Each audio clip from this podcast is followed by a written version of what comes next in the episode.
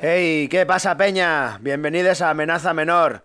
Este Stop Proscast viene muy cargadito. Tenemos la segunda parte de la entrevista a Adrenalize, en donde está toda la mandanga y hablamos también de su cerveza. Un Hops and Barley muy especial, ya que es la primera vez que nos mandan y comentamos una cerveza casera.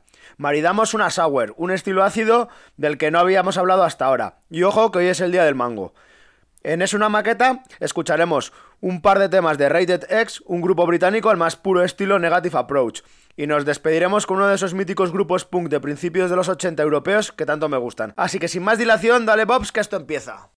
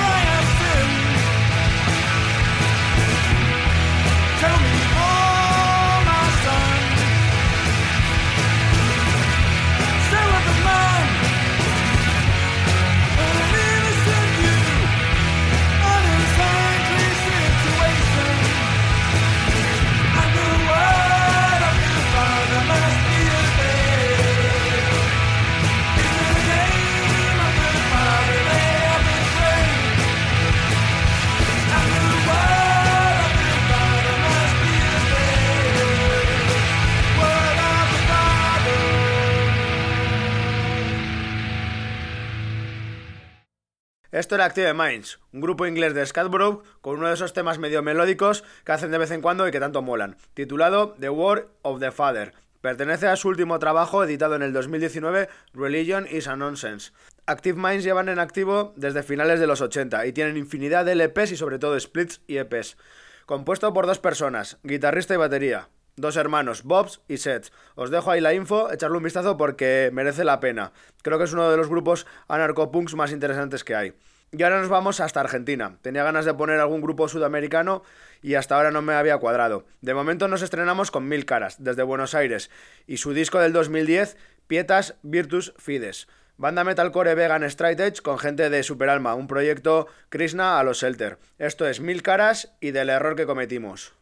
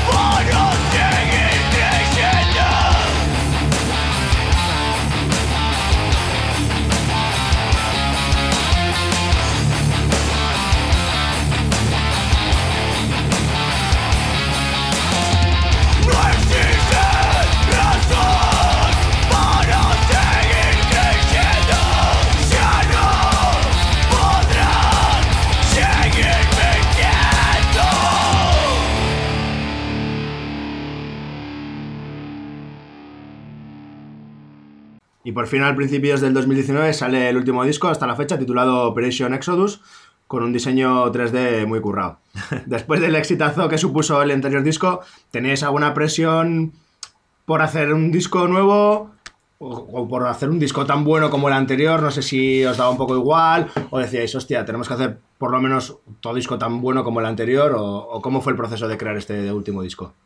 Hombre, yo creo que esa presión siempre está. Lo que pasa que la cuestión es cómo, la, cómo lidias con ella. Yo, yo estaba un poco más, bueno, yo quiero que me guste a mí, que, o que nos guste a nosotros, eh, tener claro que para nosotros sean mejores canciones y, y luego el resto, pues yo creo que tiene que venir solo. Y siempre vas a tener, siempre que sacas algo que, pues que ha calado entre la gente o que es conocidillo y siempre va a haber un porcentaje de gente que dirá, ¡guau! El mejor disco de, la década, Fader, ¿no?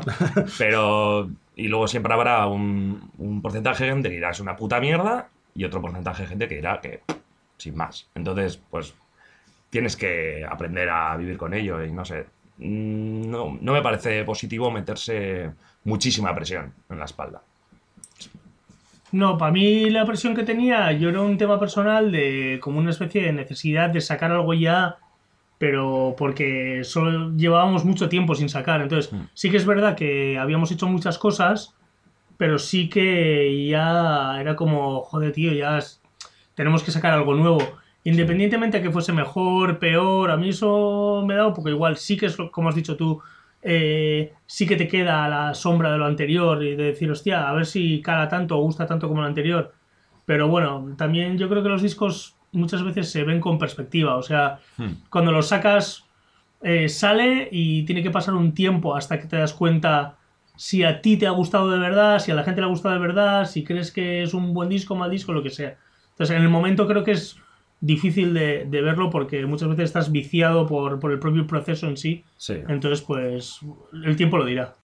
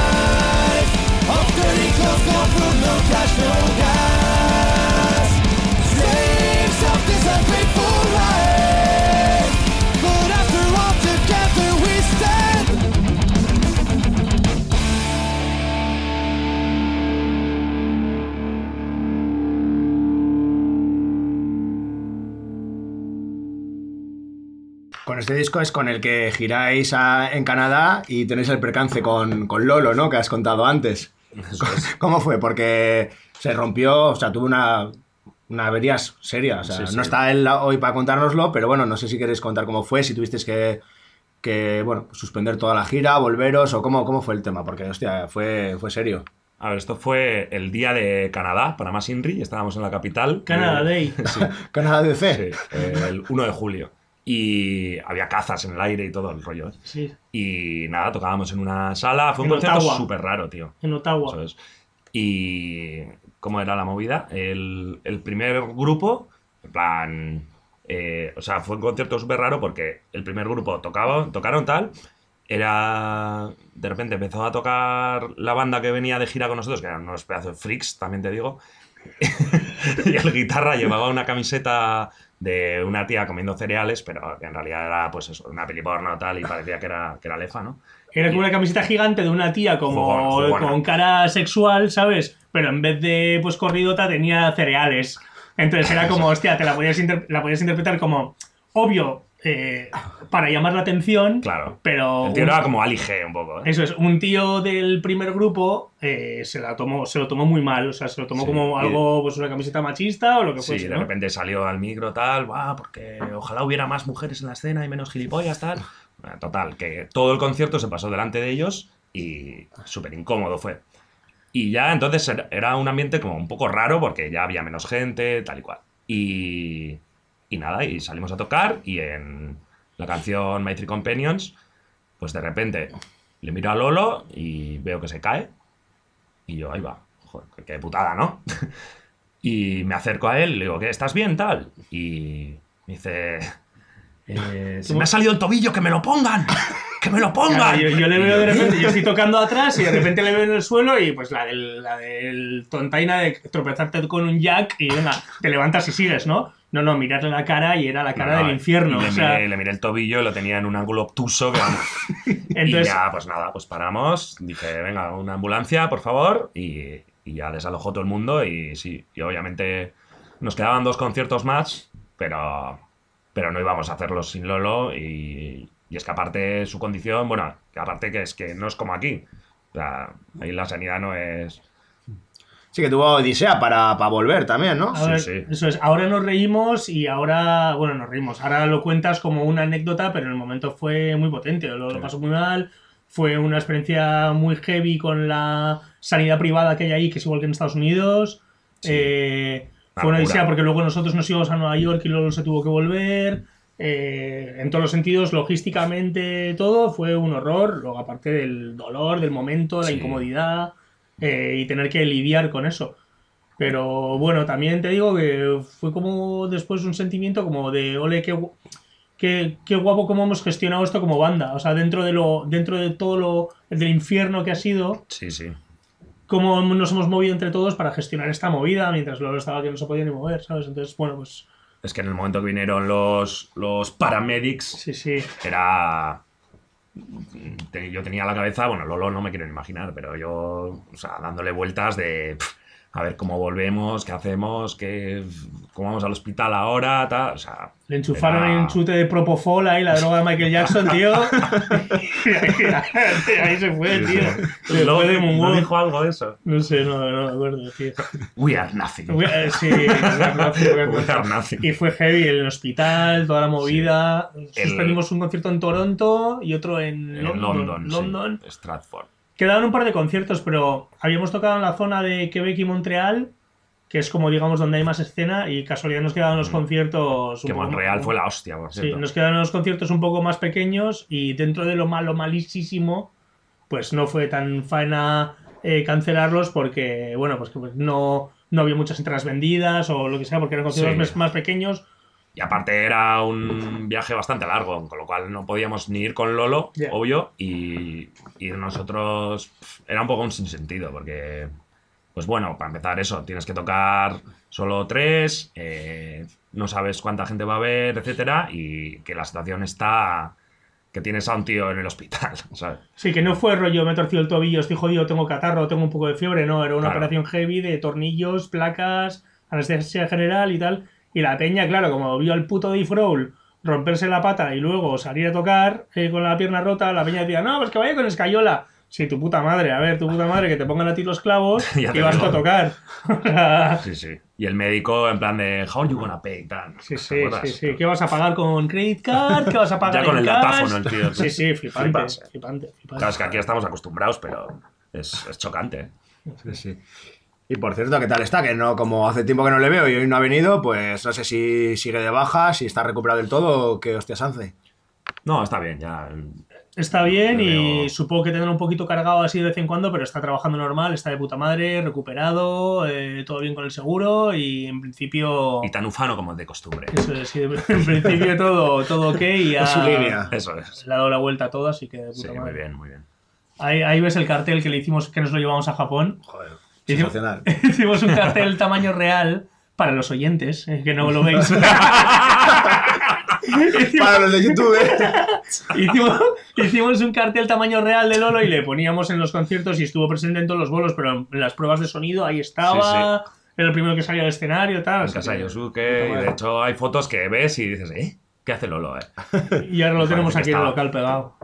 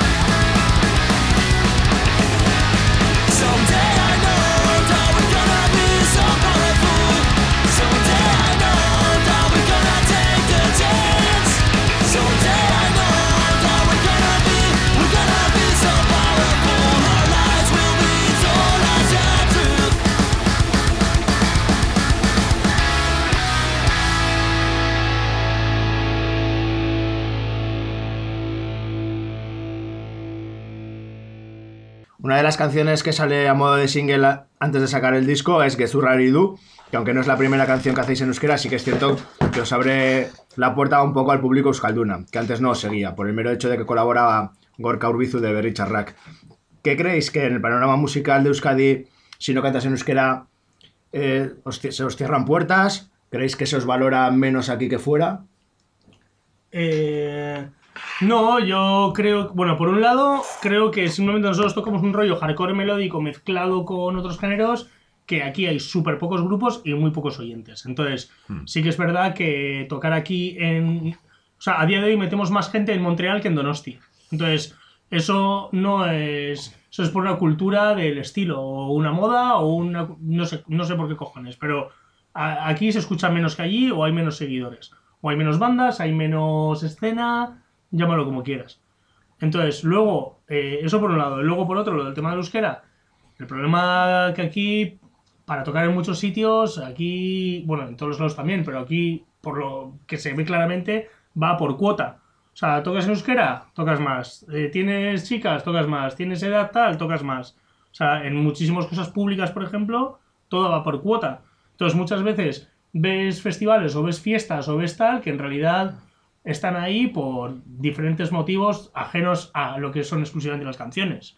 Cosa que, bueno, pues eh, tiene una parte buena y tiene una parte mala y, y ya está. Entonces, ¿que tocar en euskera te abre puertas? Sin duda. Que hay, hay mucha gente que nos escribe, oye, a ver cuándo tocáis más en euskera, tal, tal, tal. Pero bueno, pues es lo que hay. Aquí hay una cultura, hay un idioma, hay un esto. Y es lógico que la gente que, que lo vive como algo personal quiera que cantemos en eso. Pero bueno, pues adrenas en inglés por ahora y, y ya está. Sí, de hecho, bueno, siempre hemos cantado en inglés y, quiero decir, no es, no es una decisión ni una ni otra, o sea, ni el hecho de hacer una canción en euskera o do- dos, la que sea, ¿no? Es para que te abra puertas, ni mucho menos, es simplemente pues nos hace ilusión y tal, y bueno, al fin de cuentas, eh, no, es, no es una decisión de, no, no vamos a cantar en, en euskera, ni no vamos a cantar en castellano, bueno, realmente en castellano no, pero... Bueno, al final es un idioma más en el que te puedes expresar y que, Sí. y que lo puedes hacer en cualquiera de los idiomas que, que sepas cantar, que se os ocurran o que, o que os apetezca.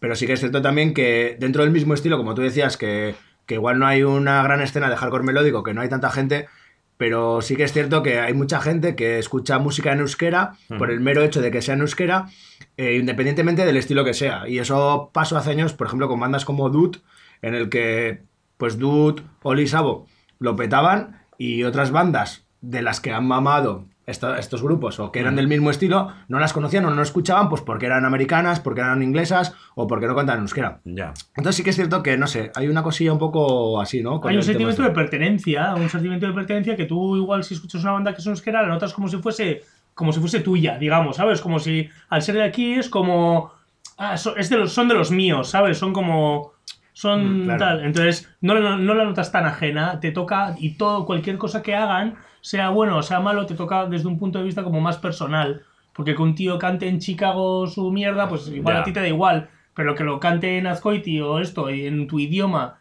pues te hace, te hace sentir que, que es algo muy cercano a ti. Entonces es, es lógico tener esa afinidad. Ahí trasciende un poco a lo que es meramente musical. O Sí, sea, sí, es- es. Sí, pero bueno, no sé, como dice Borja, ¡Uh! tampoco hay nada de malo en ello. Ni, o sea, tienen su parte buena y su parte, pues, menos buena, quizá. Sí, a nosotros, por ejemplo, eh, yo, yo lo que opino a nivel personal, ¿eh? Es que si de repente a Adrena nos empezase a apetecer tocar en euskera, pues para mí dejaría de ser Adrena. Entonces igual me montaría otra banda del rollo en euskera. O es como si de repente a Adrena le, le apetece tocar funky. Pues no me haría, no tocaría con Adrena, me haría otra banda de funky. Entonces para mí, bueno, pues Adrena tiene unas cosas que la hacen ser Adrena y una de ellas es pues cómo cantamos. Sí que, por ejemplo, nos gusta tontear con otras cosas y hemos hecho, por ejemplo, el tema de euskera que estamos súper contentos. Pero si decidiésemos tocar más en otros idiomas o cambiar cosas eh, drásticas, pues igual no sería Adrena. Esa es mi opinión, ¿eh? No sé, bueno, yo creo que... Yo estoy abierto a... Al final es... Realmente haces canciones para expresarte y... Y si te sale que sea en euskera, pues me parece de puta madre. Está guay. Ya que sabemos euskera y si podemos... Si nos apetece hacer en euskera, pues se hará y ya está. ¿Y cómo surge la colaboración con Berry Charrac? Es un poco a raíz del tema que tienes tú de las baterías y tal, ¿no? Cuéntanos un poquito esto.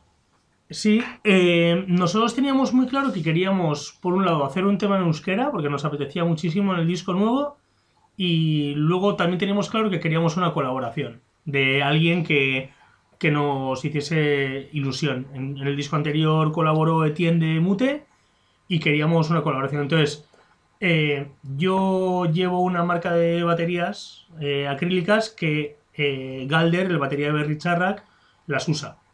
Entonces, como yo tenía relación con Galder, etcétera, eh, tuvimos la idea de decir, oye, ¿qué os parece si juntamos las dos cosas y hacemos la colaboración en el tema en euskera? ¿Qué os parece si le decimos a, a Gorka para que haga esto? Entonces, a través de Galder se le comentó a Gorka, pues como la primera opción que se nos ocurrió. Luego, si no quería, pues ya buscaríamos tal, pero fue lo que más nos apeteció y casualidad, pues dijo que sí y salió todo redondo. Así que fue mucho antes de saber que lo iban a dejar, fue mucho antes de todo, porque la peña también nos dice, ah, qué cucos, como sabéis que lo van a dejar tal, ¿lo hacéis con él o no sé Ya, qué. no, Nada. no teníamos idea. Esto es de mucho antes de toda esa movida. Bueno, pero luego hicisteis buenas migas en general con todos. Habéis incluso hecho una gira conjunta por Japón, ¿no? Sí, es que son.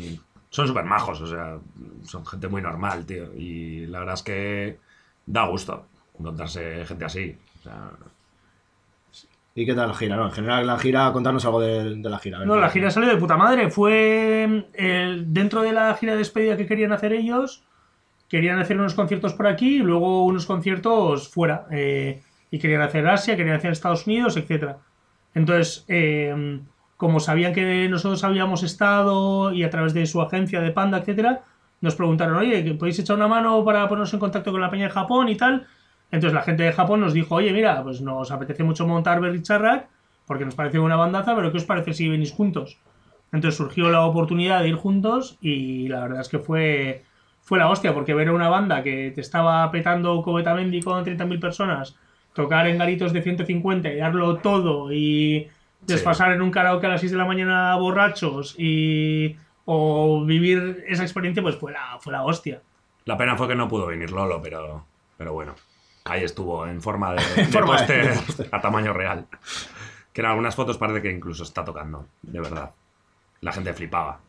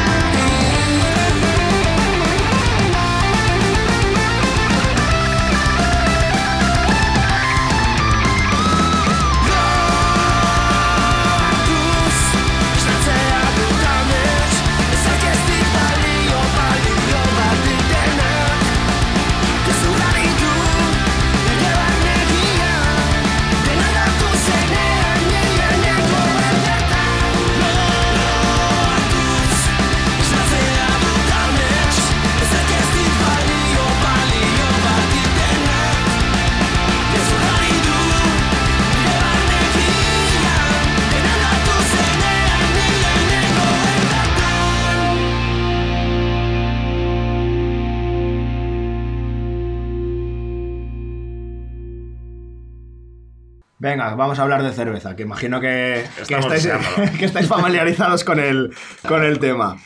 Con la cerveza, con la cerveza artesana en concreto. Porque, bueno, ya habéis hecho una colaboración con Napar Beer, que os acaba de sacar una cerveza con vuestro nombre. Y bueno, ya me habéis dicho que no tiene mucha, mucha épica, pero bueno, contarnos un poco a ver cómo ha sido esto, darle un poco de, de glamour a, a- a la historia. Pues estábamos en una carrera de caballos. No, no, bueno, si no se me ocurre. No, a ver, sin más, un colega nuestro que, que curra en Malaguisona, Johnny, Sí. eh, me dijo un día, oye, que he visto uno de los de Naparvier con cambio de adrena y tal y cual. Entonces, eh, nosotros dijimos, hostia, mira, pues eh, eh, a la- una birra es algo que nunca hemos hecho, hemos hecho de todo, pero una birra no tenemos. Entonces se nos ocurrió la idea de escribir por Instagram a la peña de Naparvier y decirles, oye, que me han chivado esto, ¿qué pasa? ¿Que no nos hacemos una colabo? Y del tirón nos dijeron, pues venga, pues lo hacemos. Y así ha salido, pues de forma natural y, y listo, nos dijeron, oye, podéis elegir el tipo de birra que queráis y podéis hacer lo que os dé la gana. Entonces así hemos hecho, hemos preguntado un poco a la peña, hemos hecho la receta que hemos querido, casualidad, el artwork de la lata la hacía Chávez Forné de Error Design, que es colega nuestro, así que todo redondo, la verdad, y todo muy fácil, todo facilidades. No, sí, la verdad es que es sorprendente lo. lo iba a decir sencillo, pero. O sea, no quiere decir que sea sencillo. Pero sí lo. lo bien que va todo, ¿no? Lo suave que. que se pueden conseguir hacer cosas frikis y que te hacen ilusión.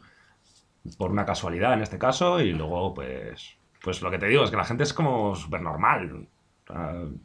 Dices tu glamour, pero. Para darle un poco de épica al, al asunto. No, pero pero eso, que- ¿estuvisteis presentes en la elaboración? ¿Estuvisteis ahí en la fábrica? Yo no, yo no pude. ¿O cómo fue? Porque luego aparte también en el aniversario estuvisteis tocando y presentando la cerveza y tal. Sí. Eh, yo estuve en la fábrica, pero no en el momento de la elaboración, sino en el momento de- de- del enlatado. Entonces, eh, cuando surgió lo de la colaboración, nos dijeron, ¿qué queréis hacer? Podemos hacer lo que os dé la gana. Preguntamos pues a gente de confianza, luego mezclado con los gustos personales, luego un poco con lo que se estaba llevando, etcétera. Y decidimos una especie de receta, les pareció bien, nos hicieron una propuesta, se quedó, no, o sea, se aceptó y, y la hicieron. Entonces, eh, en el momento del enlatado, ahí estuvimos en la fábrica, nos enseñaron todo, cómo funcionaba todo el proceso y fue, fue la hostia, la verdad. Y luego, casualidad, fue su décimo aniversario y tocamos en el Festi, que hicieron con eh, diferentes cerveceras de todo el mundo y, e invitadas, etcétera. Y la verdad es que muy contentos. Hacía un frío que te cagas, pero probamos bien de birras frikis Sí. y lo pasamos de puta madre.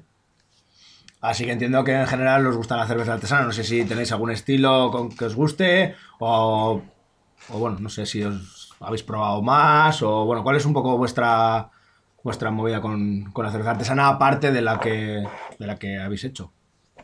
A ver, yo siempre siendo bastante, bueno, siendo un profano realmente, eh, pero bueno, eh, en cuanto a gustos, las IPA siempre me han gustado y, y ahora estoy más...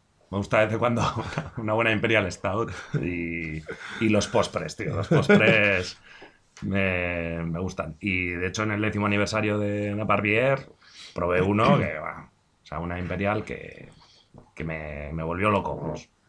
Os pusisteis finos ahí, ¿no? Sí, la verdad es que con la tontería. Yo he sido siempre de suave y frutal en mi vida, con todo en la vida. suave y frutal. Entonces, a mí todo este rollo de los stouts así no, no me gustan porque siempre lo digo y la gente no sé, a veces flipa, pero a mí me saben muchas veces a salsa de soja. Te lo juro, y digo, huelo y digo, pero si esto es salsa de soja, si esto es untar aquí. Y no, no, a mí IPA frutal con su amarguito y para adelante. Pues un poco lo que habéis hecho. Sí, sí, sí, sí. Hmm. Que habéis hecho una, una sesión Heisei IPA, que bueno, la comentaremos más adelante. Y bueno, pues por mi parte esto es todo. No sé si queréis añadir algo más o si creéis que se ha quedado algo en el tintero y queráis decir. O... No, nada, que muchas gracias a la peña de, de Amenaza Menor. A la peñita esa buena del podcast. Y Que somos un montón aquí en el Claro, podcast. Claro, tío, aquí Eh, el equipo técnico. ¡Eh! Gracias, chavales. un aplauso para ellos Opa. y que esto es vuestro. Esto es vuestro. No, y nada, pues que encantados de, de estar aquí y que por muchos años más. El Proscras. En esta segunda parte de la entrevista hemos escuchado Crawling in the Ashes del disco Tales from the Last Generation, The Story to Believe y Gezurra Aridu de su último disco Operation Exodus. Y ahora vamos a echarnos una cervecita.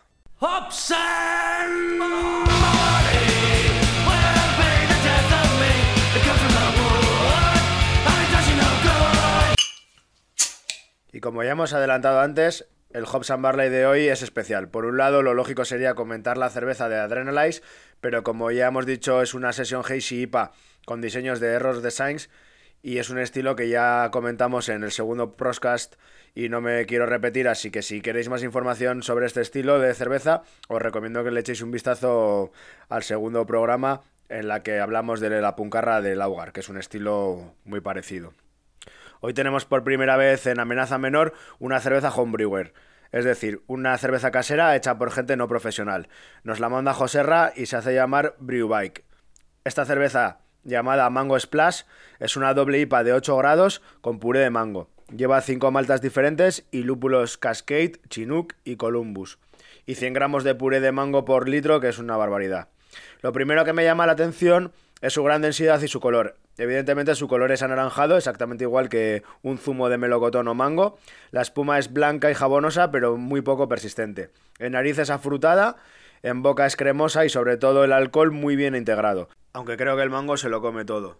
Es decir, me da que el exceso de mango predomina más casi que la propia cerveza en sí.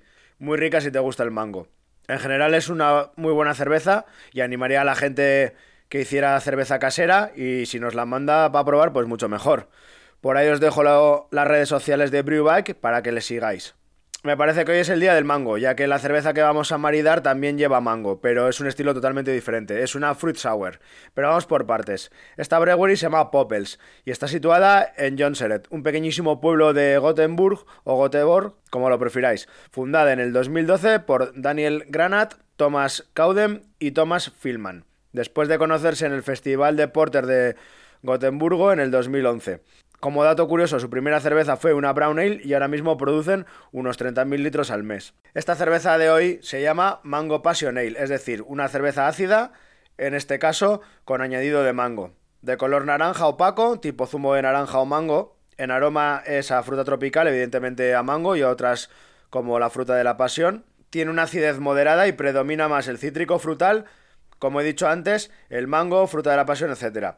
Y mientras disfrutamos de ella con un grupo también ácido en sus letras y frutal en su música. Ellos son los madrileños Los Punsetes, un grupo con una gran trayectoria discográfica. Escucharemos un tema de su último disco titulado Aniquilación y editado en el 2019. Estos son Los Punsetes y Dinero 2.